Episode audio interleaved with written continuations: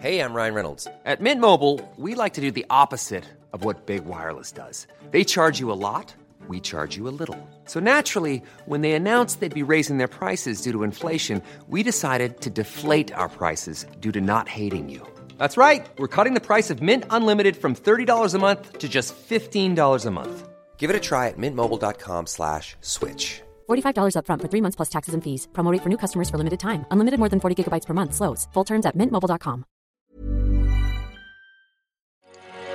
Génération Podcast. Génération Podcast. Génération Podcast. Génération. Podcast. Génération. Génération Podcast. Podcast. Génération Podcast. Generation Podcast. Salut, salut. Aujourd'hui, on part à la rencontre de Samia Basile pour discuter de ses nouveaux podcasts, Damien, l'école et la colère, ainsi que La chamade. On discute ensemble de son processus créatif pour son projet au long cours qui vient juste de voir le jour.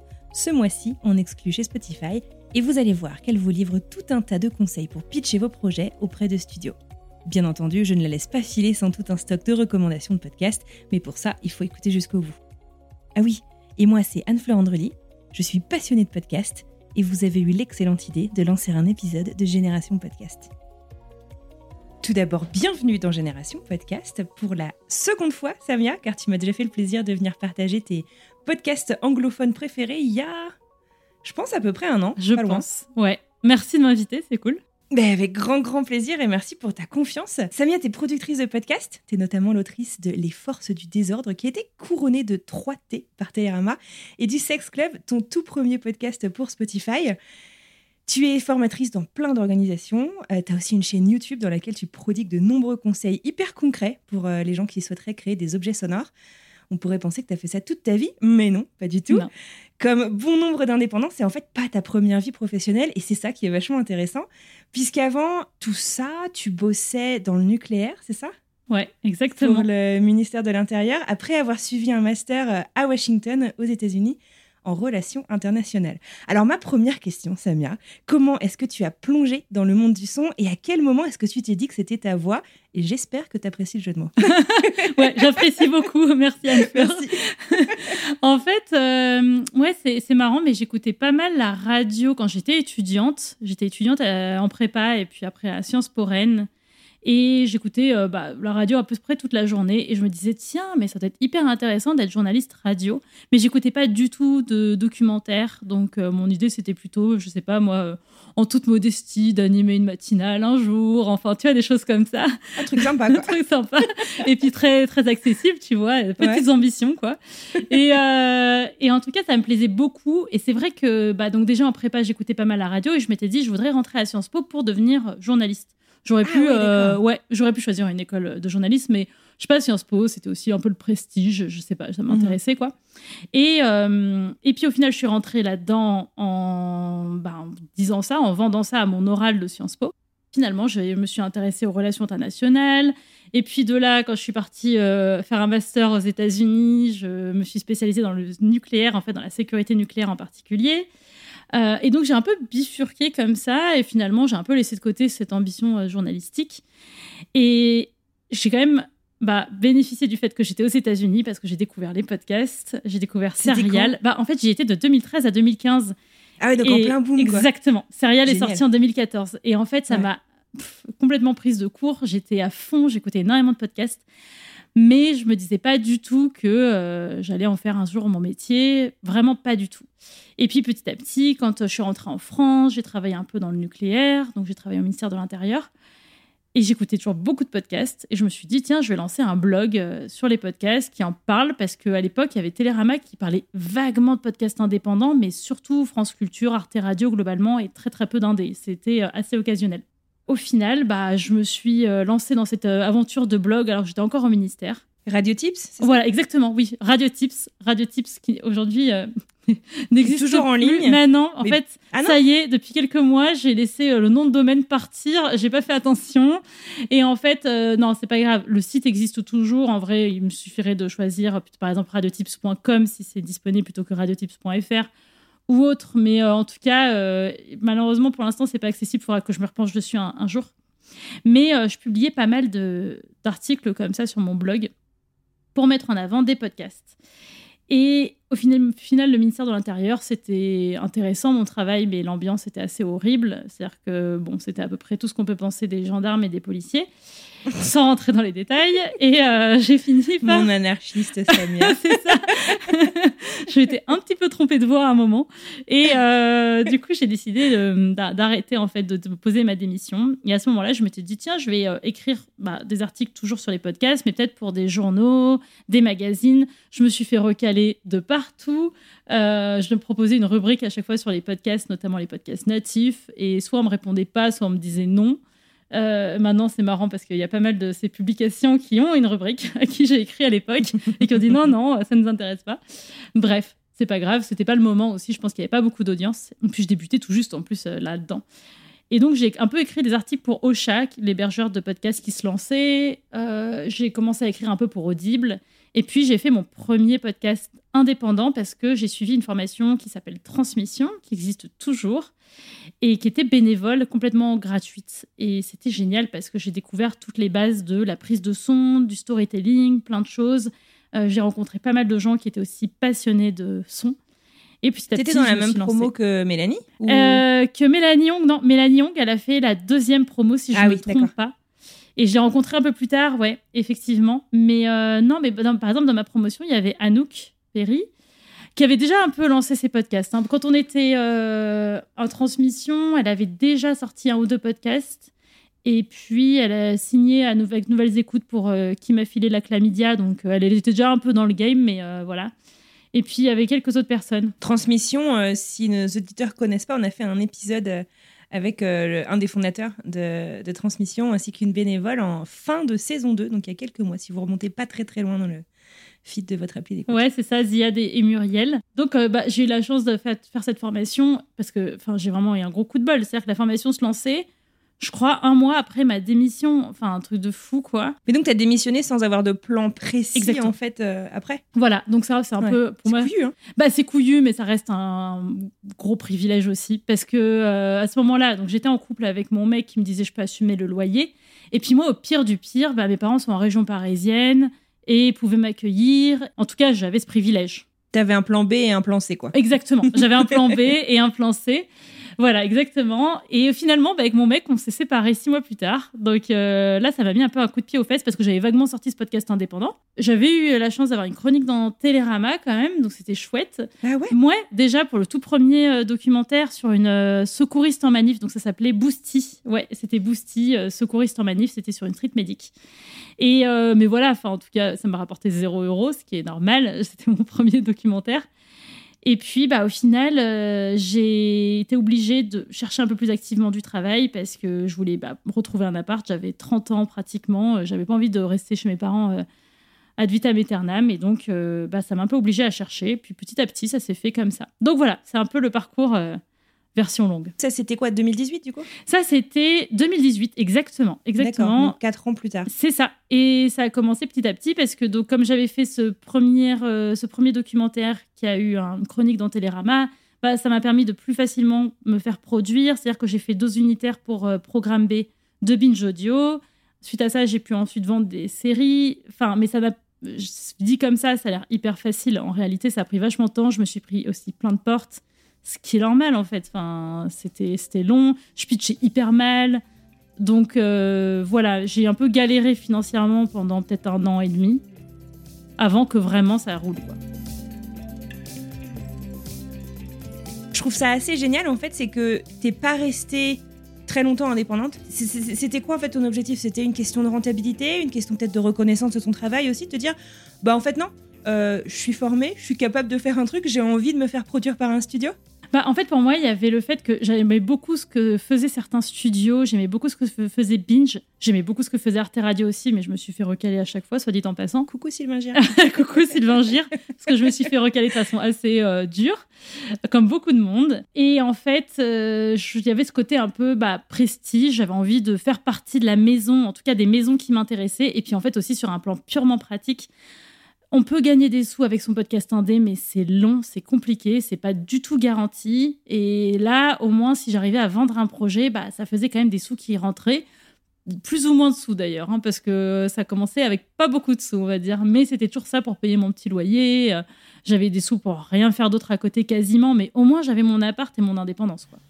Est-ce que tu as des conseils? Parce que du coup, euh, quatre ans plus tard, donc tu t'es fait produit par euh, Binge, plusieurs fois par Spotify et Slate. Et Slate, exactement. C'était ce que je cherchais. Slate. Est-ce que, euh, je sais pas, tu as des, hum, des, des, des conseils, genre un truc où tu dis, oh là là, euh, si je pouvais aller euh, chuchoter à l'oreille de Samé en 2018 pour lui dire, attends, attends, attends, attends, ton pitch là, euh, n'oublie pas ça. Ouais. Ce serait quoi? Alors, euh, bah pour moi, ça serait n'oublie pas que tu racontes une histoire. Par exemple, je vais prendre un exemple très concret. Euh, quand je travaillais encore au ministère de l'Intérieur, j'avais envoyé un pitch à Arte Radio. Et je me rappelle très bien, je, faisais un discours à l'ONU, enfin à l'AIEA euh, à Vienne. Euh, et donc j'étais là pour la, pour la semaine pour une conférence sur la sécurité nucléaire et je me disais, j'ai plus du tout envie d'être dans ce monde-là. Et donc j'avais envoyé un pitch qui était, euh, je voudrais passer une journée avec un gendarme, donc dans le fort dans lequel je travaillais, pour qu'il raconte sa journée. Et je me promène avec lui, il raconte sa journée. Et bah, Sylvain Gire m'avait dit qui ça va intéresser et, et c'est quoi l'histoire? Enfin, ça n'a aucun intérêt, quoi. Et j'étais là, mais, mais il comprend pas, il y a un potentiel de fou. Et en réalité, non. C'est-à-dire que ce que je conseille aux gens, c'est vraiment d'éviter les, les trucs un peu bah, très bateaux, très plats. C'est-à-dire, on va s'intéresser à machin, euh, on va s'intéresser à euh, une nonne euh, dans un couvent, on va s'intéresser à un gendarme dans son fort, on va s'intéresser à un boulanger dans sa boulangerie. Qu'est-ce qu'on va raconter? Pourquoi lui? Pourquoi est-ce qu'on aura envie d'écouter? Enfin, des fois, on n'a même pas envie de soi-même écouter le truc qu'on vend. Et là, je pense que c'est un signe. On se dirait, bah non, moi, j'aurais pas envie de cliquer dessus. Donc, l'i- l'idée, c'est vraiment de se dire, bah, on va raconter une histoire, que ce soit du documentaire, que ce soit de la fiction, que ce soit même dans le talk, c'est bien de raconter des histoires, même si c'est pas forcément une histoire de bout en bout, mais à l'intérieur, il y a des petites histoires. Et en fait, c'est pour ça qu'on lit des livres, qu'on regarde des films et qu'on écoute des podcasts. Donc, c'est se rappeler ça. Mais alors, je, me permets de, te challenger, et notamment, du coup, on va parler d'un des podcasts que tu viendras de sortir au moment où cet épisode sortira, euh, qui est Damien, l'école et la colère. Tu le dis au début de ce, de ce documentaire audio que tu as commencé finalement euh, les enregistrements. D'abord, je me souviens parce qu'on en parlait à ce moment-là, euh, tu essayais de vendre en fait ton idée, mais euh, tu continuais, enfin tu travaillais dessus euh, avant même en fait d'avoir signé. Et tu savais pas quelle histoire t'allais raconter en fait. C'est ça. Alors c'est vrai, du coup ça peut paraître hyper bizarre, c'est-à-dire que là j'ai vraiment commencé à enregistrer sans savoir ce que j'allais raconter.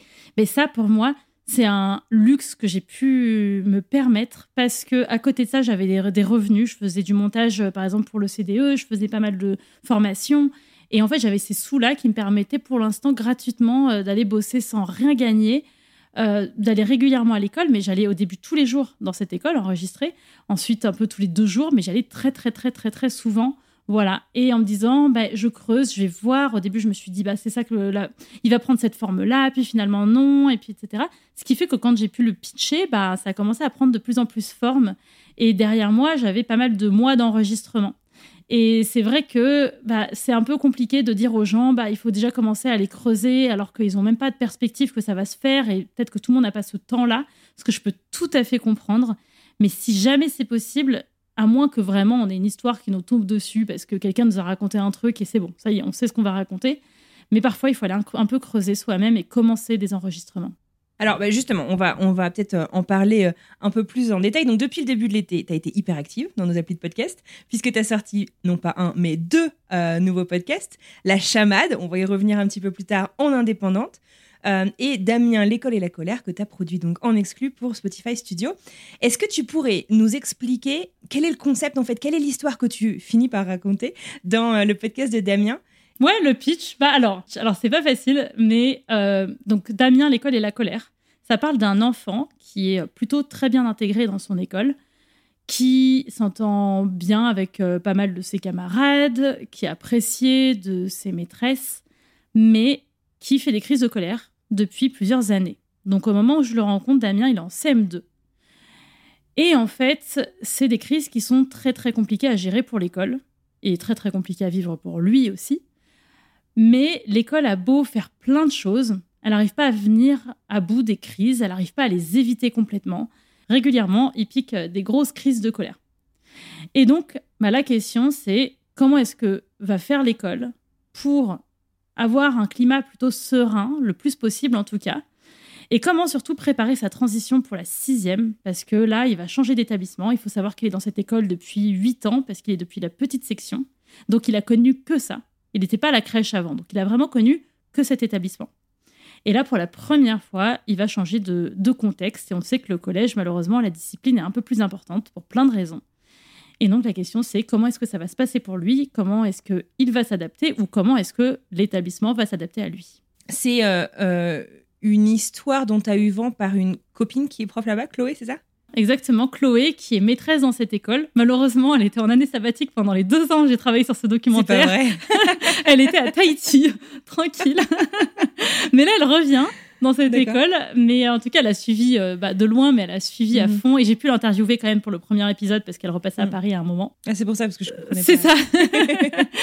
en fait, euh, Chloé m'avait fait venir dans cette école pour euh, bah, parler de mon métier de podcasteuse. C'était décembre 2019, donc ça commence à remonter un petit peu. Là, ça fait bientôt trois ans déjà.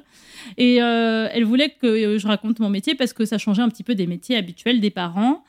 Et là, c'était la première fois que je revenais dans une école. Et c'était fascinant comme euh, environnement. Moi qui suis pas très à l'aise normalement avec les enfants, euh, j'étais complètement fascinée. Et petit à petit, je me suis dit, tiens, ça serait pas mal de faire quelque chose. En plus, il y avait des enfants qui m'avaient dit, est-ce que tu aimerais bien interviewer des enfants?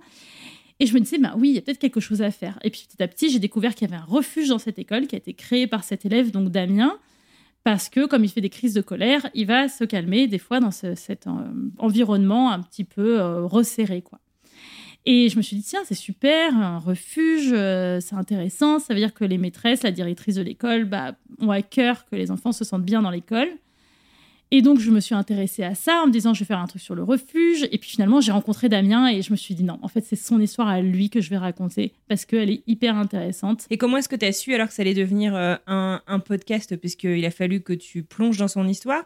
D'abord, ou est-ce que finalement tu as plongé dans son histoire avec ton micro et au fur et à mesure ça s'est dessiné? C'est ça. En fait, c'est marrant, mais je me suis rendu compte vraiment à la fin, à la toute fin de ce documentaire, euh, que pour la première fois, à la toute toute fin, sans spoiler, j'ai discuté avec Damien sans micro, et c'était la première fois que je discutais avec lui sans micro. Ce qui peut poser des questions d'ailleurs, hein, parce qu'en fait, euh, dans quelle mesure est-ce qu'on tisse vraiment une relation avec un enfant, mais même avec n'importe qui, quand il y a un micro à chaque fois entre nous Et en fait, non, je l'ai toujours rencontré avec un micro, j'ai toujours, euh, j'ai toujours discuté avec lui avec un, micro dans la main. Et donc, ça s'est dessiné comme ça au fur et à mesure de mes enregistrements. Euh, il y avait des, côtés assez fascinants chez lui. Et j'ai trouvé son histoire hyper intéressante, son dilemme aussi euh, intéressant, parce que c'est un enfant qui regrette souvent ses crises de colère, mais qui peut quand même pas s'empêcher de les faire. Par contre, je préfère le dire aussi, il y a plein de difficultés que j'ai rencontrées, parce que c'est un enfant qui n'a pas tellement l'habitude de s'exprimer bien. Et je dis ça parce que souvent, dans les podcasts qu'on entend, dès qu'on entend des enfants, c'est des enfants qui s'expriment très, très, très, très bien. Parce que souvent, ils viennent de milieux aisés, de parents peut-être, je sais pas, journalistes, ou en tout cas qui euh, sont euh, éduqués. Et en fait, la- le cas de Damien, c'est assez euh, bah, compliqué. Il est dans une famille qui vit dans une certaine précarité, qui n'est pas française. Sa famille vient de Roumanie. Ils vivent dans un studio à 4 Exactement. ou Il a six, 6 à 6. Ouais. Quatre enfants, et ouais, deux ça. parents, voilà. Dans un studio de 32 mètres carrés. Donc euh, à Paris, c'est très compliqué. C'est un enfant qui euh, n'est pas forcément très très à l'aise à l'oral, qui n'a pas un vocabulaire forcément très développé, même si ça va venir et c'est pas grave. Il s'exprime pas mal non plus. Mais en tout cas, il y a eu euh, pas mal de difficultés comme ça. Et euh, bah, il y a des moments où je me suis dit, mais est-ce que euh, vraiment je suis pas en train de faire un documentaire sur une personne? Ça va rien donner. Je m'acharne peut-être pour rien. Il y a vraiment des fois où j'allais enregistrer ben, plusieurs fois par semaine et ben, à la fin de la semaine, j'avais rien. J'avais rien, quoi. Et il y avait d'autres fois où, au contraire, ça se passait bah, beaucoup mieux pour X raisons. Et je me dis, non, il faut vraiment que je m'accroche. Et puis aussi, un truc qui m'a donné envie de m'accrocher, c'est, mais si on raconte que les histoires des enfants qui s'expriment bien, bah du coup, on va louper un grand truc. Et puis l'avantage, c'est que j'avais pas que Damien dans ce documentaire. J'interviewais toutes les personnes autour de lui, vraiment beaucoup, beaucoup de personnes. Donc au final, ça faisait quand même quelque chose de très riche, quoi. Alors, c'est quoi du coup euh, l'objectif de ce documentaire? Alors, ce documentaire, parce que du coup, il y a un mot qu'on n'a pas prononcé depuis le début, c'est handicap. Et c'est délibérément que je le mets pas dans le pitch, que je le mets pas dans. euh, Voilà, ça arrive, ce mot arrive à la toute fin de l'intro. C'est pas dans la bande-annonce non plus. Oui, c'est vrai. Voilà. Et en fait, euh, bah, c'est délibérément parce que je me dis, je sais pas, j'ai peur que ça. Dissuade certaines personnes d'écouter un podcast sur le handicap en se disant je me sens pas concernée parce que moi-même honnêtement n'étant pas concernée et n'ayant pas de personnes autour de moi concernées par le handicap je me suis dit j'aurais pas eu envie d'écouter un podcast s'il m'était vendu comme un podcast sur le handicap donc mon idée c'est d'intéresser les gens à l'histoire de Damien et par là de raconter l'histoire de l'inclusion l'histoire des élèves euh, en situation de handicap Et d'handicap invisible. Et de handicap invisible, exactement. Donc lui, il a des troubles du comportement, il a un trouble, on ne connaît pas la nature de son trouble, euh, et c'est pas de toute façon quelque chose que j'aurais donné dans le documentaire, même si je l'avais su, mais il se trouve que je le sais pas. Il y a des hypothèses, mais peu importe, c'est pas le sujet de ce documentaire de savoir ce qu'il a. Le sujet de ce documentaire, c'est de parler des difficultés de l'inclusion en France, des limites, euh, notamment euh, de l'État sur le sujet, euh, des limites exactement avec l'école, des limites euh, bah, humaines aussi, parce qu'il y a des fois où c'est très compliqué, même avec toute la bonne volonté du monde, de bah, gérer et d'aider un enfant euh, qui fait des grosses crises. Et donc, euh, et puis ça surtout raconter aussi l'histoire de Damien et de comment lui se sent dans l'école et comment est-ce qu'il vit sa situation, quoi. Donc euh, c'est pour ça que pour moi c'est vraiment une petite histoire qui raconte une, une grande histoire. D'ailleurs ça c'est un élément que pour un pitch euh, il faut toujours qu'une petite histoire raconte une grande histoire. Faut pas juste que ce soit de l'anecdote. Et là je me suis dit bah en fait c'est cette histoire que je vais raconter. Il faut savoir aussi que quand j'ai commencé un- pendant un bon moment j'ai commencé à raconter l'histoire de enfin à enregistrer Damien. Je savais pas encore que j'allais parler de handicap. En fait, pour moi, euh, ça allait parler des troubles du comportement en général, mais je pensais pas au mot handicap. Mais t'en étais pas consciente de toute manière qu'il y avait un handicap au début, si Bah, même après, quand j'ai su, il y a un moment j'ai su qu'il était en situation de handicap, on m'a dit situation de handicap, mais j'ai quand même pas fait le lien avec le documentaire. Je me suis pas dit, bah, c'est peut-être la, la pièce maîtresse, c'est peut-être le, le truc central de ce podcast. Et finalement, c'est venu quand j'ai commencé à faire des recherches sur le sujet, et là, je me suis dit, mais c'est l'histoire de Damien, en fait. C'est tout ce que je lisais, c'était Damien. Et donc, euh, je me suis dit, mais c'est ça que ça raconte, cette histoire. Voilà. on sent que tu t'es toi-même en fait beaucoup instruite en fait sur les, les préjugés qu'on peut avoir sur euh, euh, les handicaps et les handicaps invisibles notamment. Tu parles aussi du validisme. Est-ce que tu peux décrire euh, ce que c'est? Oui, alors le validisme, alors je sais plus quelle est la, la, la définition exacte, mais c'est le fait de ne pas penser au handicap, le fait de ne pas prendre en compte le handicap, le fait de parfois dire des mots qui sont offensants pour certaines personnes. Donc euh, il y a plein de façons de dire des choses offensantes, notamment euh, par exemple en, je sais pas, insultant ou en disant quelque chose euh, d'assez dur sur une personne qui est porteuse d'un handicap. Et ça peut être aussi, des fois, utiliser des mots du handicap pour définir des personnes qui euh, n'ont pas ce handicap. Ça veut dire, euh, bah, dire euh, Ah, toi, t'es un peu autiste, toi, euh, voilà, euh, t'es un peu maniaque, des choses comme ça. Et c'est pas facile parce qu'on le dit beaucoup. Moi, ça m'arrive de dire il est fou ou elle est folle hein, dans la vie. Franchement, j'avoue que ça m'arrive plein de fois. Mais le validisme, pour moi, ça prend un peu ces deux formes-là. C'est euh, d'un côté utiliser des mots à tort et à travers, et de et l'autre. de l'autre ne pas oser les dire Exactement. Alors comment est-ce que tu t'es instruite euh, là-dessus puisque euh, on en parlait un petit peu en off avant d'appuyer sur enregistrer, il y a plein de courants de pensée finalement. Donc comment est-ce que tu as réussi à t'instruire et à peut-être euh, je sais pas si c'est euh, choisir une voie en fait à, suivre en particulier? Oui, alors en fait, je me suis donc beaucoup, j'ai lu beaucoup d'articles académiques, de livres, etc. J'avais, moi, j'utilise la plateforme Notion, et donc j'avais mis toutes mes recherches, des choses que j'avais surlignées, que j'avais mises en un grand document comme ça, et, euh, en fait, bah, j'ai lu énormément. Et après, effectivement, il y a pas mal de courants, il y a pas mal de théories, il y a pas mal de, bah, sociologues qui vont penser quelque chose euh, et d'autres courants de gens qui vont penser d'autres choses. Et en fait, je me suis dit, moi, ce qui m'a tout de suite intéressé, c'est l'idée de situation de handicap, le fait que c'est l'environnement qui crée le handicap et non pas la personne qui est handicapée intrinsèquement. Et ça, ça m'a vachement parlé et je me suis dit, mais, mais non seulement ça m'a beaucoup parlé, mais en plus, c'est finalement ce qu'on est censé euh, penser, en tout cas au quotidien dans nos sociétés, parce qu'on est censé vivre, c'est-à-dire qu'on dit aujourd'hui situation de handicap, on, peut dire aussi une personne est handicapée, mais euh, on considère en tout cas que l'inclusion, ça veut dire que c'est l'environnement qui doit s'adapter à la personne. Donc c'est de toute façon le courant majoritaire. Et je me suis dit, mais en fait, je vais essayer de comprendre cette pensée-là, qui est censée être majoritaire, que la France a adopté, après pas mal d'autres pays, ça a été progressif, mais aujourd'hui la France est normalement dans ce courant de pensée. Mais je vais m'intéresser à bah, la différence entre sur le papier, qu'est-ce qu'on dit du Ouais. handicap et la faire réalité. font. Exactement. Mais au final, euh, c'est un petit peu ça. Il y a certaines choses pour lesquelles j'ai un peu évoqué, j'ai un peu ouvert des questions. C'est-à-dire qu'il y a des sociologues qui ont dit euh, des choses que j'ai mises dans mon podcast. Pour moi, ça ouvre une question, mais je réponds pas. Et c'est une question. Par exemple, euh, Question ouverte. Voilà, une question ouverte. Par exemple, est-ce que c'est l'école qui crée le handicap? Bah, C'est difficile de le dire parce que moi, j'ai pas envie d'affirmer, moi, l'école crée le handicap. L'école, elle fait aussi plein d'autres choses positives que créer des handicaps. Mais d'un autre côté, on peut s'interroger sur le moule de l'école qui fait qu'il y a des personnes qui sont reconnues handicapées uniquement dans ce moule-là. Ça veut dire que des enfants qui vont super bien par ailleurs, enfin qui en tout cas n'ont pas du tout d'obstacles dans leur vie, vont rencontrer des obstacles à l'école. Donc on peut pas ne pas s'interroger là-dessus, c'est hyper important. Mais dans ce cas-là, j'ai juste ouvert des portes sans trancher parce que je considère, en plus, c'est pas à moi de trancher. Moi, je suis même pas concernée. C'est génératrice de conversation et Exactement. de réflexion. J'espère en tout cas. Voilà.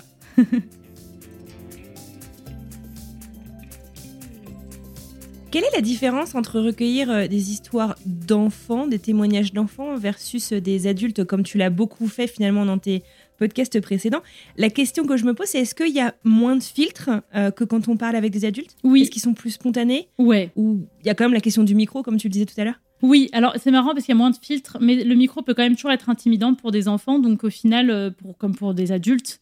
Euh, donc là-dessus, ça dépend vraiment. Il y a effectivement moins de, de filtres. Euh, Il y a aussi le fait que c'est marrant, mais les adultes, il y a souvent un petit côté très solennel en fait quand ils parlent dans un micro, donc euh, ils vont Ouais. beaucoup mieux s'exprimer, ils vont être euh, Où on se reprend voilà, ils vont se reprendre, ils vont plus contrôler ce qu'ils vont dire aussi. Euh, un enfant n'a pas ça. Mais d'ailleurs, ça peut être aussi quelque chose à prendre en compte. La question, c'était qu'est-ce qu'on met de ce que dit Damien? Je sais pas si Damien fait une remarque sur ses parents. Euh, bah, en fait, il y a plein d'enfants qui vont dire des trucs sur leurs parents, pas forcément pour que ça termine. Et même s'il le sait, il le parle dans un micro, mais il n'a pas forcément conscience du fait que euh, Mhm. ça va se retrouver sur Ou c'est euh, pas la son place job, publique. petit, quoi. Exactement. C'est pas son job. Et donc, c'est à nous d'arbitrer. Euh, donc, c'est des choses à prendre en compte, justement. Et pour moi, c'est la principale différence. C'est pas tant dans la. Il y a la façon dont ils s'expriment, clairement, mais il y a aussi ce qu'on fait de leurs paroles, quoi. Et qu'est-ce que le consentement d'un enfant? Voilà. Eh ben justement, j'allais, te, te demander, est-ce qu'il y a... euh, bah, forcément, j'imagine qu'il y a un espèce de contrat euh, entre toi et lui, euh, mais il y a aussi, j'imagine, une validation par... Enfin, je sais pas si c'est une validation en amont ou en aval, ou les deux, par les parents, parce que c'est un mineur. Oui. On parle du fait que tu ne révèles pas le diagnostic. Je sais pas si ça a été aussi une conversation... Je sais que ça a été une conversation avec Damien, puisque tu l'as enregistré, t'en parles, euh, et tu lui fais euh, valider euh, ou non. Euh, mais comment ça s'est passé avec les parents Ouais. euh, et les responsables de cet enfant? Alors, bah, justement, c'était avant de les rencontrer, j'étais très, très inquiète parce que je ne savais pas trop leur réaction. C'est quand même délicat. Euh, on va parler de leur enfant qui fait des grosses crises, on va parler de handicap, c'est très difficile. Et au final, alors déjà avec la maman, le courant est très bien passé. C'est franchement, c'était une des personnes que j'ai le plus aimé enregistrer d'ailleurs. Euh, elle est très vive dans sa façon de s'exprimer, euh, très imagée, c'était vraiment génial. Euh, mais effectivement, la question c'était est-ce qu'ils allaient m'autoriser à faire ce documentaire? Et il y a aussi la question de la langue, il y a aussi la question de c'est pas des consommateurs de médias euh, au quotidien, donc est-ce qu'ils se rendaient compte un peu de ce que ça allait signifier, non pas qu'ils soient bêtes et complètement à côté de la plaque, c'est juste est-ce que vraiment ils savent euh, bah, ce que c'est qu'un podcast, ils ont découvert ce mot-là en fait avec moi. Et il fallait aussi très concrètement qu'ils signent un papier, parce que Spotify rigole pas avec ça. Il fa- fallait signer un papier euh, donnant l'autorisation pour euh, leur enfant, pour faire figurer la voix de leur enfant et parler spécifiquement de ce sujet-là.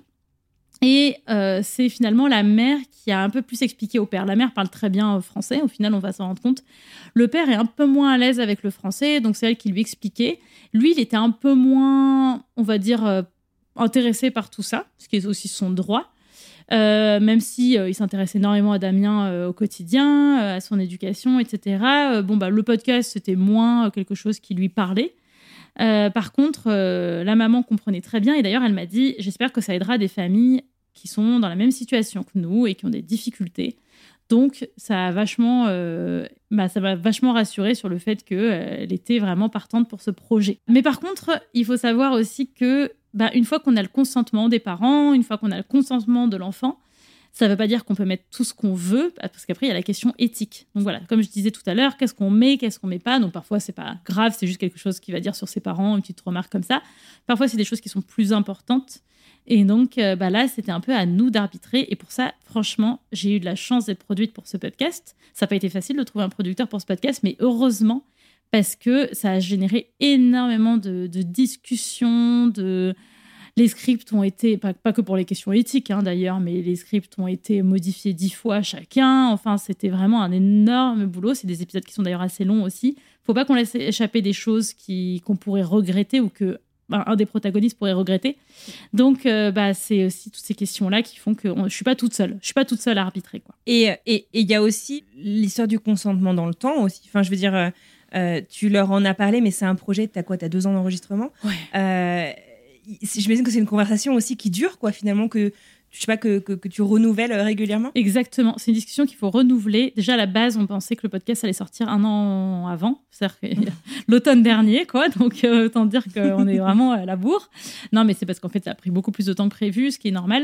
Mais euh, effectivement, il faut toujours euh, rester en contact. Et moi, ce qui m'aidait aussi, c'est que, en fait, Damien il y a un moment où, par exemple, quand il était au collège, je l'enregistrais pas tellement au collège, il voulait pas trop devant les copains, donc en fait, je l'enregistrais euh, chez lui ou chez euh, sa grand-mère qui habite dans le même immeuble, etc. Et je croisais toujours la mère, la grand-mère, le grand-père, etc. Donc en fait, il y a toujours eu un lien qui s'est pas perdu. Et donc, euh, il suivait toujours un petit peu mais ils n'étaient pas forcément hyper intéressés exactement parce que euh, Damien me racontait ou euh, écoutait. Enfin, une sacrée preuve de confiance. Hein. Une sacrée preuve de confiance. Et je pense qu'il y a quelque chose qui a énormément aidé, c'est que j'ai d'abord fait la connaissance des personnes de l'école, et notamment Katia, la directrice. Euh, et c'est par elle que j'ai rencontré la mère de Damien. Et comme j'ai été amenée par l'école et que la mère de Damien a énormément confiance en l'école, le père aussi d'ailleurs, parce que l'école a énormément aidé leur fils et voilà. Et ben en fait ça a aidé ils se sont dit ok euh, c'est pas quelqu'un euh, qui nous ont sorti de je sais pas où quoi. Voilà. Après il y avait des questions. Par exemple à un moment donné il y a une journaliste qui m'a demandé si elle pouvait venir faire un documentaire enfin tourner une journée ou une demi-journée euh, sur mon travail. Donc en fait, c'était un reportage sur mon reportage. donc c'était vraiment audio, méta. Non, alors c'est pas audio, c'était pour le coup pour la presse écrite. D'accord. Et en fait, euh, j'ai vachement réfléchi, puis je me suis dit, ben non, parce que, en fait, un de mes. Dans mon contrat avec Damien, c'était qu'il restait complètement anonyme. Euh, je donne pas le nom de l'établissement, je donne même pas l'arrondissement. Et donc, je voyais pas comment ramener une autre journaliste dans ce collège. À ce moment-là, il était au collège et rencontrer bah, ce fameux Damien qui est censé rester anonyme. En fait, il y a que moi qui connais Damien en vrai. Même euh, ma productrice ne le connaît pas, même ma réalisatrice ne l'a jamais rencontré. C'est son vrai prénom?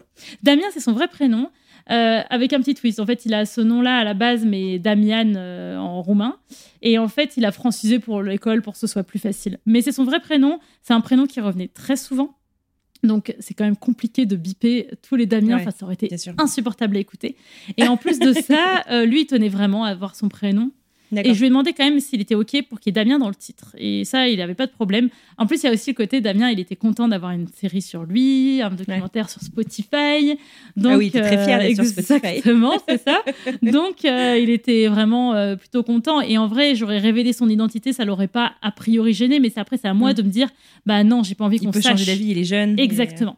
Et j'ai un avantage énorme, c'est qu'il a encore sa voix d'enfant et que bah, là il est au collège donc bientôt il changera, il va muer, euh, il va changer de voix et du coup bah, c'est super parce que il sera totalement totalement anonyme à un moment quoi. Voilà.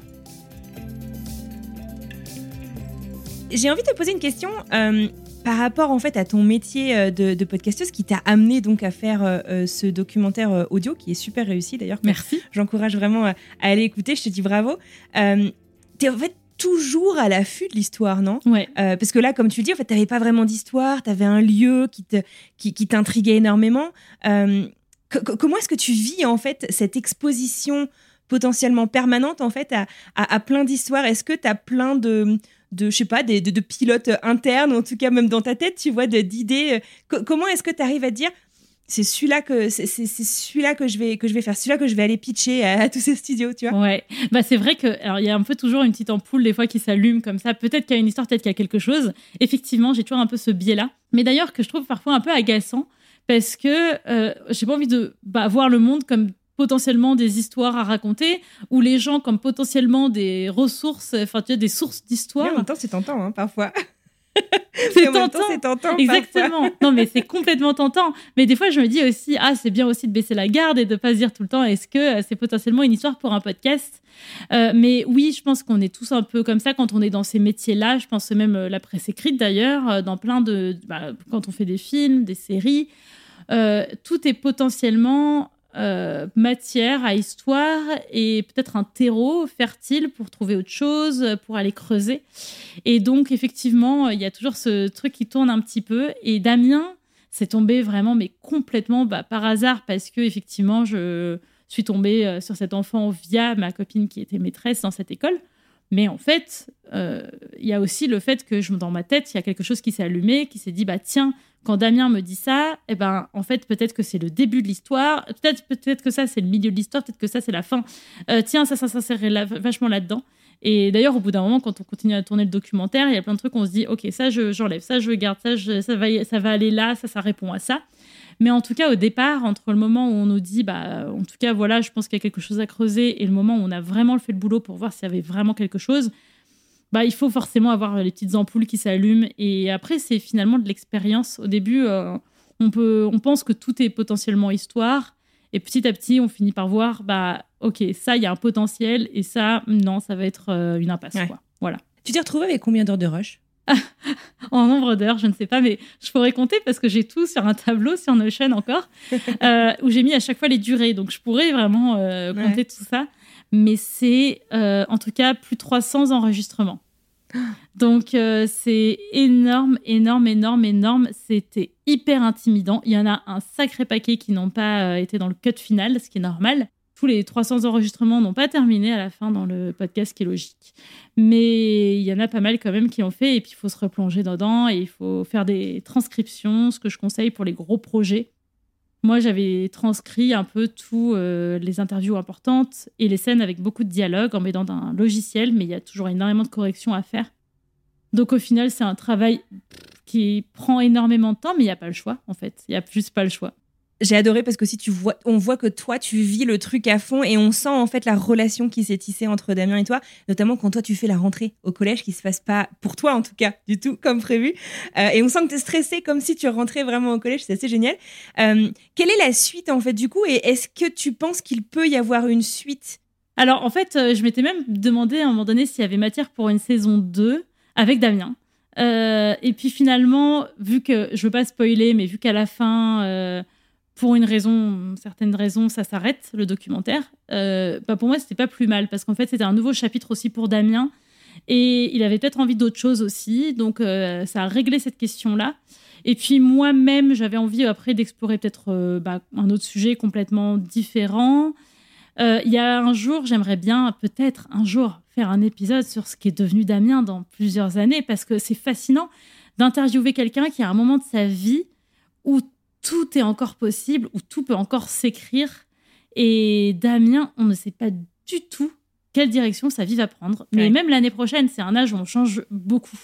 Bon, on change très vite. Voilà. Donc, euh, je serais. Enfin, j'adorerais, moi, faire un, un, petit, euh, un petit épisode. Qu'est-il devenu Et puis, tout le monde, en fait, aussi, d'ailleurs. Pas que Damien, hein, plein de gens. hein. Par exemple, euh, son accompagnante qui était avec lui à l'école. Euh, bah, bien sûr, Katia, la directrice. L'école aussi, qu'est-ce qui est devenu le refuge Et qui est devenu, tout, euh. exactement, qui est devenu le refuge. Donc, euh, c'est des gens aussi à qui je me suis euh, complètement attachée et qui m'ont fait confiance aussi. Il y a quelque chose qui me je trouve vraiment fascinant dans le documentaire, c'est et dans les podcasts en général, c'est des gens qui acceptent de parler de leur vie alors qu'en fait, ils ont rien à gagner de parler de leurs émotions, d'aborder des sujets Si, à être sur difficiles, Spotify. à être sur Spotify, exactement. Mais en fait, Je honnêtement, c'est Ouais. marrant, mais il y en a plein qui euh, sont pas spécialement même consommateurs et juste, euh, bah, ils veulent bien euh, raconter parce qu'ils sont contents de rendre service, mais c'est pas quelque chose qui les. Tu vois, ils se, ils se disent pas super. euh, Ils sont pas animés par ça non pas plus. du quoi. tout. Voilà, Mm. exactement. Et je trouve ça vraiment génial et c'est quelque chose que, dont je suis très reconnaissante parce que ces gens-là n'ont rien gagné à faire tout ça, quoi. Et Damien n'est pas le porte-parole des, des élèves en situation de handicap, n'est pas le porte-parole des élèves avec des troubles du comportement. Il a jamais demandé à être un représentant non plus. Donc il a accepté de confier son histoire, il a accepté que je le suive partout, dans des moments parfois difficiles et pas forcément qu'il mettait énormément en valeur. Euh, ça, c'est quelque chose aussi que, dont je suis infiniment reconnaissante et j'espère que le résultat est à la hauteur. Voilà. Et alors justement, on va, on, va faire un petit switch. Tu vas admirer ma transition, ouais. euh, parler sur quelque chose d'un peu plus léger. Oui. Mais en parlant d'histoire, que les gens te racontent. Euh, je vois pas où tu vas aller. cette fois-ci de manière un peu plus anonyme. Oui. Euh, à moins que tu nous fasses croire que c'est anonyme et qu'en fait ce soit tous leur vrai prénom. tu as décidé, il y a quel, enfin en tout cas tu l'as sorti, je sais pas quand est-ce que tu l'as décidé. Euh, tu as sorti un podcast qui s'appelle La Chamade, dans lequel tu racontes des histoires d'amour avec plein de twists. Euh, et que tu euh, décortiques finalement un peu. Tu sais à quoi ça me fait penser ton podcast à, Un peu à Crime Junkie? Ah oui. Je sais pas si t'as déjà écouté. J'ai jamais écouté, mais j'en ai entendu parler. Ouais. En fait, c'est un duo de deux de nanas. T'en as une donc, qui connaît l'histoire un peu sur le bout des doigts, machin, et t'as l'autre qui réagit en fait. alors, elle, c'est le même duo euh, dans chaque épisode euh, et qui te décortique en fait une histoire. Euh, un fait divers, quoi. Un fait divers, voilà, merci.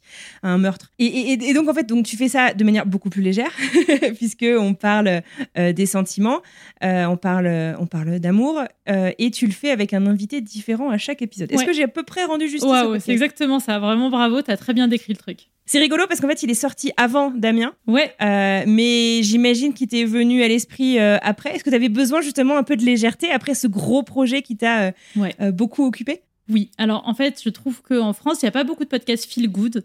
Moi, c'est quelque chose qui me manque énormément. Bon, la plupart des podcasts que j'écoute sont américains, mais je trouve qu'il y a un peu plus de variété en fait. C'est-à-dire qu'il y a beaucoup de podcasts bah, très sérieux, il y a aussi beaucoup de podcasts true crime, etc. Mais il y a finalement pas mal de podcasts feel good qui euh, sont bien faits qui sont agréables à écouter et qui permettent juste de se détendre. Et moi, ça me manquait un petit peu euh, en France ce genre de format. Et alors, pas pour le format, je me suis carrément complètement inspirée de Normal Gossip, qui est un podcast américain dans lequel à chaque fois l'autre raconte une vraie histoire de personnes anonymes, donc exactement pareil, un, ou une invitée. Et euh, c'est des ragots, mais quelque chose qui s'est vraiment passé et pour avoir à chaque fois les réactions de la personne. Et c'est assez euh, vivant comme format.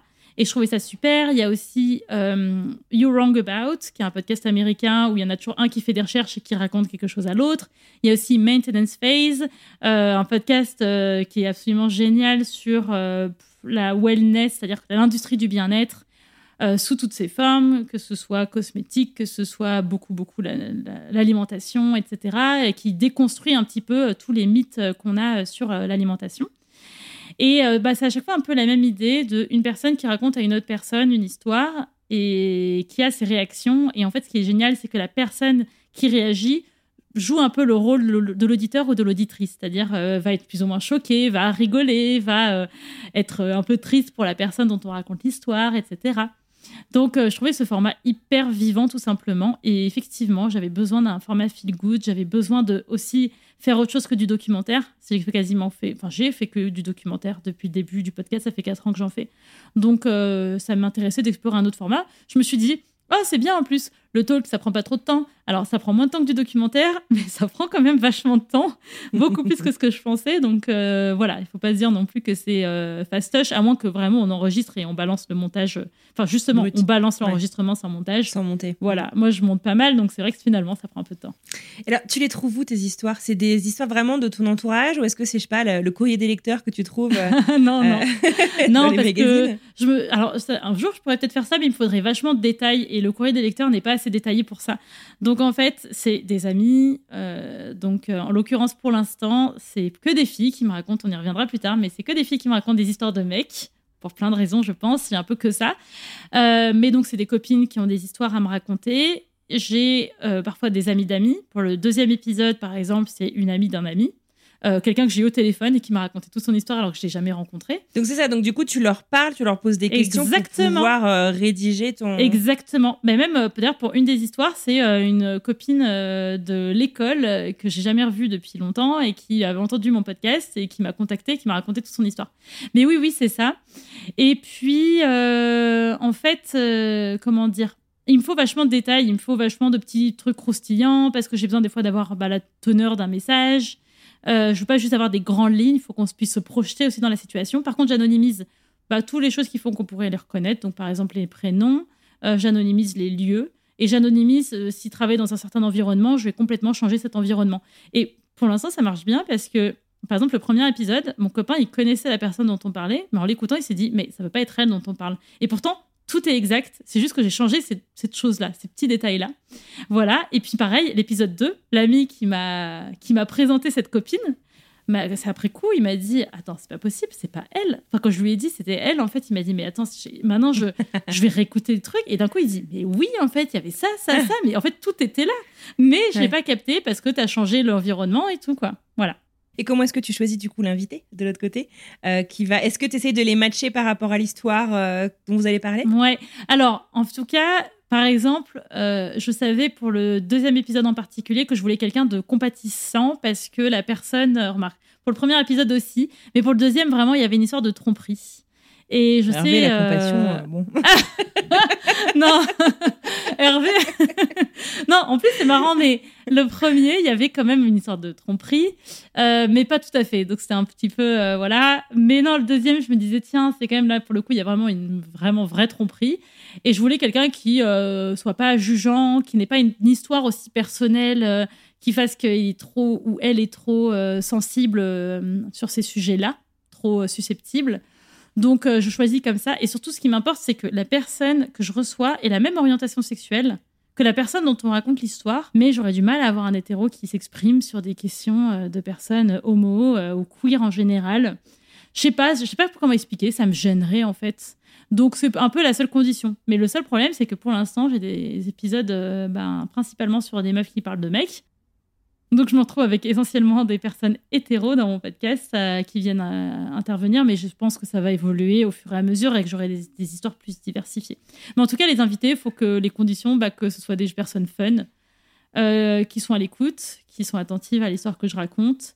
Qui sont sur Paris. qui voilà exactement tout à fait bah Enfin, qui truc, en hein. tout cas venir sur Paris. Exactement, qui puisse venir Ouais. sur Paris parce qu'en fait, non, quoique, tu sais, Anne-Fleur, tu pourrais être une invitée même si tu n'es pas sur Paris. D'ailleurs, tu Ah, pourrais je sais l'être pas si je suis drôle. quand tu passes à Paris. Ah, il manque, effectivement, il manque un critère. Je suis pas très drôle. C'est vrai, ouais, bon, bah, du coup, je retire ce que j'ai dit.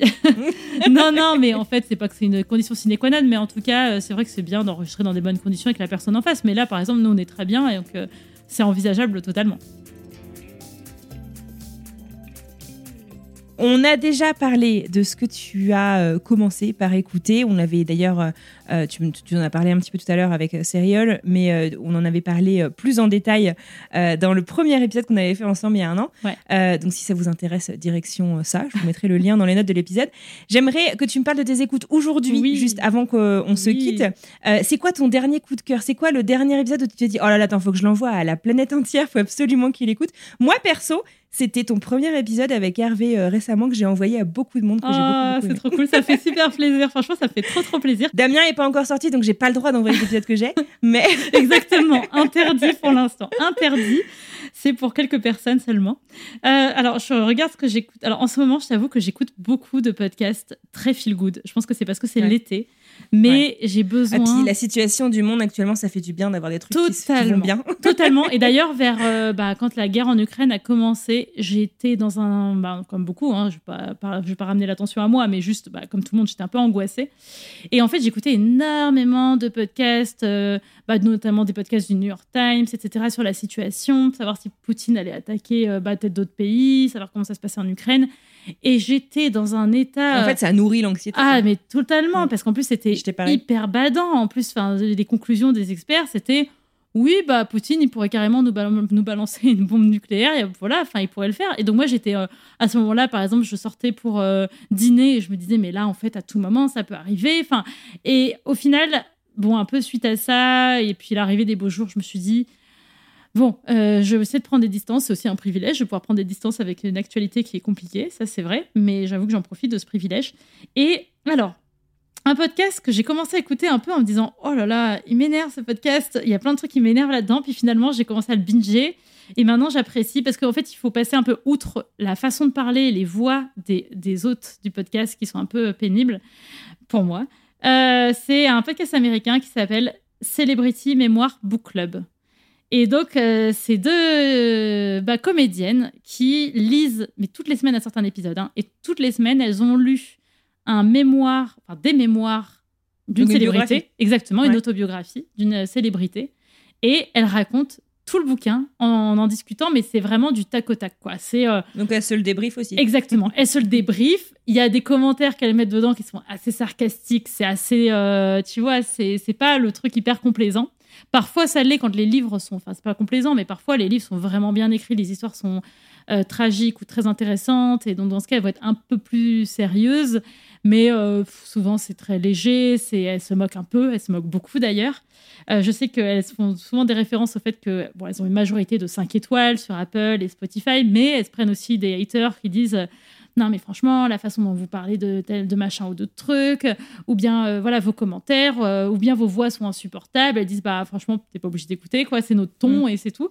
Après, dès que tu vas formuler une opinion euh, hors de ta maison, tu peux potentiellement te prendre des, boches- des bâches. Et, et moi, j'ai envie de dire que c'est si t'en as pas, ça veut dire que t'exprimes t'exprimes quelque chose de très plat finalement. Si exactement, t'as zéro bâche, exactement. Il faut je pars de bâcher. ce principe-là, mais moi totalement, mais exactement. En plus, on parle de gens qui sont souvent, bah, parce que c'est des célébrités qui sont euh, dans un certain confort financier. C'est pas Mm. que c'est des gens pour qui la vie est totalement facile, mais enfin, c'est pas les personnes les plus à plaindre et donc c'est Ouais, pas sûr. grave non plus.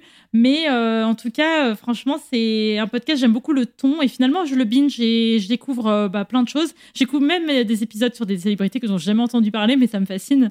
Donc c'est vachement bien fait et parfois c'est des livres qui sont mal écrits. Parfois c'est des livres qui sont bien écrits, mais parfois ils disent franchement c'est mal écrit et, et vraiment on l'a lu pour que vous n'ayez pas à le faire. Donc c'est plutôt pas mal. C'est gentil. Voilà, c'est gentil exactement. Donc ça c'est un podcast que je binge en ce moment. Donc voilà et sinon ben, plus euh, pas forcément une découverte ultra récente récente. euh, mais j'ai cité Maintenance Phase, un podcast donc, sur l'industrie du bien-être que je recommande, donc toujours en anglais, désolé, mais voilà, euh, que j'adore. Normal Gossip que j'ai cité aussi, mais qui est génial si vous cherchez quelque chose de feel good. Et puis en français quand même, alors j'ai franchement, ça c'est marrant, mais je suis en train de descendre. Mauvaise langue, j'ai adoré, franchement. C'est vrai? Ton podcast, sympa. il est là dans Merci. mon, dans mon, dans mon application. Ah, je le vois. Exactement. Euh, flash. et voilà, et j'ai tout écouté. C'est vachement bien. En plus, moi qui. Alors, je pitch parce que c'est ton podcast, mais peut-être qu'il y a des gens qui l'ont pas entendu. Mais euh, vous parlez de. Avec ton, ta co-host, vous parlez en français de hum, l'interculturalité, hein, c'est ça? Mhm. de l'interculturalité et du fait de vivre aux États-Unis en tant que française, donc toi française, elle française d'origine vietnamienne. Et euh, bah, c'est euh, à chaque fois sur un thème en particulier, donc la, la langue, la langue anglaise en l'occurrence, euh, la bouffe, etc. Et je trouve ça hyper intéressant. Puis moi qui ai vécu un peu aux États-Unis, même si c'est pas du tout dans le même contexte que vous, parce que moi il y a plein de Mhm. choses que j'apprends. hein. Franchement, euh, bah, par exemple, euh, le giving plate, l'assiette qu'on se partage, Ouais. euh, c'est pas quelque chose que j'ai vécu parce que moi j'ai vécu dans un contexte étudiant. Enfin, j'ai pas Ouais, vécu non, dans un contexte comme ça. Voilà. Et donc, euh, je trouve ça, fait, je trouve ça super Ah, bah, je intéressant. suis ravie. voilà. bien. Super podcast. Et euh, j'ai aussi, je recommande en français Super Green Me. Ah ouais. Donc, je recommande euh, Super Green Me, un podcast de Lucas Caltriti, euh, si je prononce bien, et qui est produit par Mathilde Mélin. Et c'est un podcast où Lucas, en fait, entame sa transition écologique. C'est quelqu'un qui mangeait beaucoup de viande, qui se posait pas forcément beaucoup de questions sur bah, son impact carbone et qui va changer drastiquement son mode de vie après avoir réalisé qu'en fait, euh, il émet, je crois, 7,5 tonnes d'émissions carbone par an. Enfin, il émet 5,- euh, 7,5 tonnes de CO2 par an. Et euh, je trouve ça hyper intéressant. Et très honnêtement, ça m'a fait prendre conscience de mon propre impact écologique parce que je faisais partie, bah, comme lui, des gens qui me disaient bon, je vis à Paris, je prends le métro, je prends jamais la voiture. Alors, j'ai fait quand même deux voyages en avion cette année, mais c'est pas très grave. Enfin, tu vois, c'est- pas non plus euh, comme si je faisais ça à chaque fois. Euh, et puis, bah, je mange de la viande, mais bon, voilà. Et en fait, euh, bah, d'un coup, ça fait relativiser et ça fait prendre conscience un peu de tout, bah, de l'impact de notre mode de vie. Donc, c'est hyper intéressant. Donc, toi, c'est un podcast que tu as aimé aussi. C'est un podcast que j'ai beaucoup aimé aussi, que j'ai recommandé aussi autour de moi d'ailleurs. Et, et justement, je suis contente, euh, je vais les avoir euh, dans quelques semaines dans le podcast, euh, tous les deux. Et en fait, d'avoir l'opportunité d'interroger la paire. Tu sais, on n'a on n'a pas toujours le créateur et le producteur en même temps. C'est vrai. Et de comprendre en fait ce travail de paire. Ouais.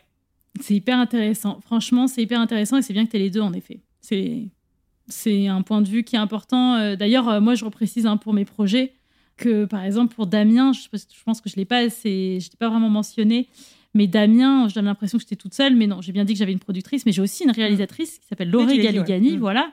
et qui a été d'un soutien énorme et qui a fait un boulot de dingue, mais vraiment dingue. Elle a bossé comme une folle. Et c'est, joué aussi la musique. C'est mon frère qui a composé la musique en l'occurrence. Ah, c'est vrai? Ouais. Euh, Justement, parce que je voulais t'en parler, la Ouais. musique, je la trouve géniale. Ah, génial. vraiment géniale. Ah, je suis bravo. trop contente. Bah, Mm. Franchement, c'est euh, mon frère qui l'a faite et c'est vrai que j'en suis trop contente. C'est pour moi, c'est l'identité complète. Enfin, vraiment, c'est ça Mm. donne l'identité du podcast. C'est le truc qui reste en tête qu'on va peut-être Et puis c'est ça, c'est entêtant, exactement. C'est Non, Ouais. c'est super. Et, et Laurie a fait un taf dingue aussi. Enfin, c'est, elle a bossé comme une folle. Euh, ma productrice aussi, euh, Paloma, était euh, ben, très très au taquet. Euh, les scripts ont, franchement, les scripts ont pris la forme qu'ils ont aujourd'hui parce que euh, parce que j'avais parce que personnes-là. dessus aussi. Exactement. Mm. Et puis au final, euh, les épisodes eux-mêmes ont pris cette forme-là parce que j'avais toutes ces personnes-là. Et donc, euh, c'est vrai que c'est bien de rappeler quand même qu'on n'est pas tout seul dans ces Ouais, c'est un travail ces d'équipe. Exactement. Voilà. Ah bah bravo. Merci. Dernière question pour toi, Oui. Samia, Oui. avant de te laisser euh, pouvoir rouvrir ta fenêtre, parce que je sens que t'en peux plus, là, on est en chaud. plein mois d'août. Moi aussi, hein, j'ai hâte de rallumer le ventilateur. Euh, qui est-ce que tu aimerais entendre de l'autre côté du micro dans Génération Podcast Ah ouais, c'est vrai qu'en fait, Sachant que tu que. Ouais. tu ne le sais pas encore parce que je ne l'ai pas encore euh, annoncé, mais une fois par mois maintenant, j'ouvre mon micro à l'international. Donc il y aura un, un épisode en anglais une fois par mois. Ah bah alors là, euh, c'est bon, t'as ouvert la brèche. euh, je sais. Alors là, c'est à dire international, forcément. Euh, non, mais alors, franchement, euh, j'aurais envie que tu interviewes, si possible. Oh, non, mais il y en a tellement. Bah, Peut-être Brian Reed, qui a fait notamment Shit Town, enfin Ouais. S-Town, et qui a fait de Trojan Horse Affair, et qui euh, fait des podcasts incroyables. Alex Bloomberg, qui a créé Gimlet Media, euh, et potentiellement plein d'autres, mais c'est déjà pas mal. Je pense que si tu arrives à avoir déjà ces deux-là, ça serait génialissime. Euh, Michael Hobbs, qui fait Maintenance Phase et qui a fait You're Wrong About, j'adore. Et je pense que Mhm. lui, il n'est pas si souvent que ça interviewé. hein. Enfin, en tout cas, je vois pas tant passer de podcasts qu'il interview. Euh, donc voilà, des idées comme ça. Non, je pensais aussi Clément Saccard, qui a fait euh, des Ah, podcasts. J'avais déjà voilà. essayé aussi. Hmm. Ah bah voilà, Clément Saccard, elle, elle donne pas beaucoup d'interviews pour le coup. Et, euh, Elle est sur les super. baladeurs maintenant et euh, elle faisait un super podcast. Comment Ouais. ça s'appelait alors, elle a fait Magma, un podcast sur Ouais, c'est ça. l'histoire. Magma. Voilà. Magma. Et elle a fait Missive sur Spotify, qui Ah est un oui, super beau podcast. génial. J'étais Ouais. le deck qui serait dessus. Ouais. Ouais, donc franchement, Clémence, big up. Si tu peux la voir, elle est super. Premier épisode de Missive, je crois que je l'ai encore en tête. Ça fait des années que je l'ai écouté, mais je l'ai encore en tête. Il est- entre la mère et la fille, il est incroyable. Il est vraiment tellement émo- enfin, Ouais. émouvant et troublant et émouvant en même temps. Ouais, Ouais. génial. Écoute Samia, un grand bravo. Merci. encore. Et puis, bah, à très bientôt. Merci beaucoup Anne-Fleur, à bientôt. Et voilà, c'est terminé pour aujourd'hui. J'adresse un immense merci à Samia pour ce chouette moment passé ensemble et j'espère vraiment que vous irez découvrir ces deux nouveaux podcasts, La Chamade ainsi que Damien, l'école et la colère. Je vous mets bien entendu tous les liens en description de cet épisode. Si vous souhaitez retrouver la transcription de notre discussion, direction le site internet de Génération Podcast, www.écoutegénérationpodcast.com. Et puis si vous souhaitez en discuter, retrouvez-moi sur les réseaux sociaux. Génération Podcast est particulièrement actif sur Instagram et LinkedIn, mais j'essaye aussi tout doucement de me lancer sur Twitter, donc n'hésitez pas, j'y suis aussi. La semaine prochaine, vous nous retrouverez pour une nouvelle discussion.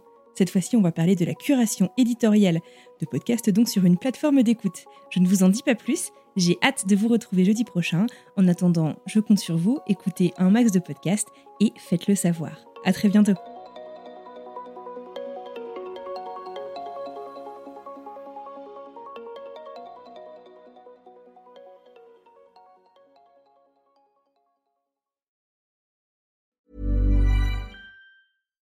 When you make decisions for your company, you look for the no brainers. And if you have a lot of mailing to do, stamps.com is the ultimate no brainer. It streamlines your processes to make your business more efficient, which makes you less busy. Mail checks, invoices, legal documents, and everything you need to keep your business running with stamps.com.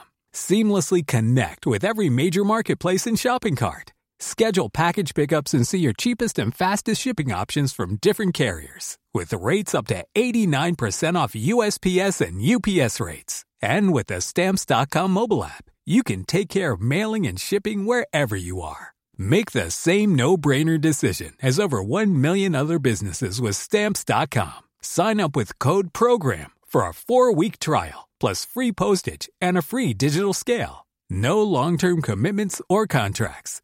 That's stamps.com. Code program.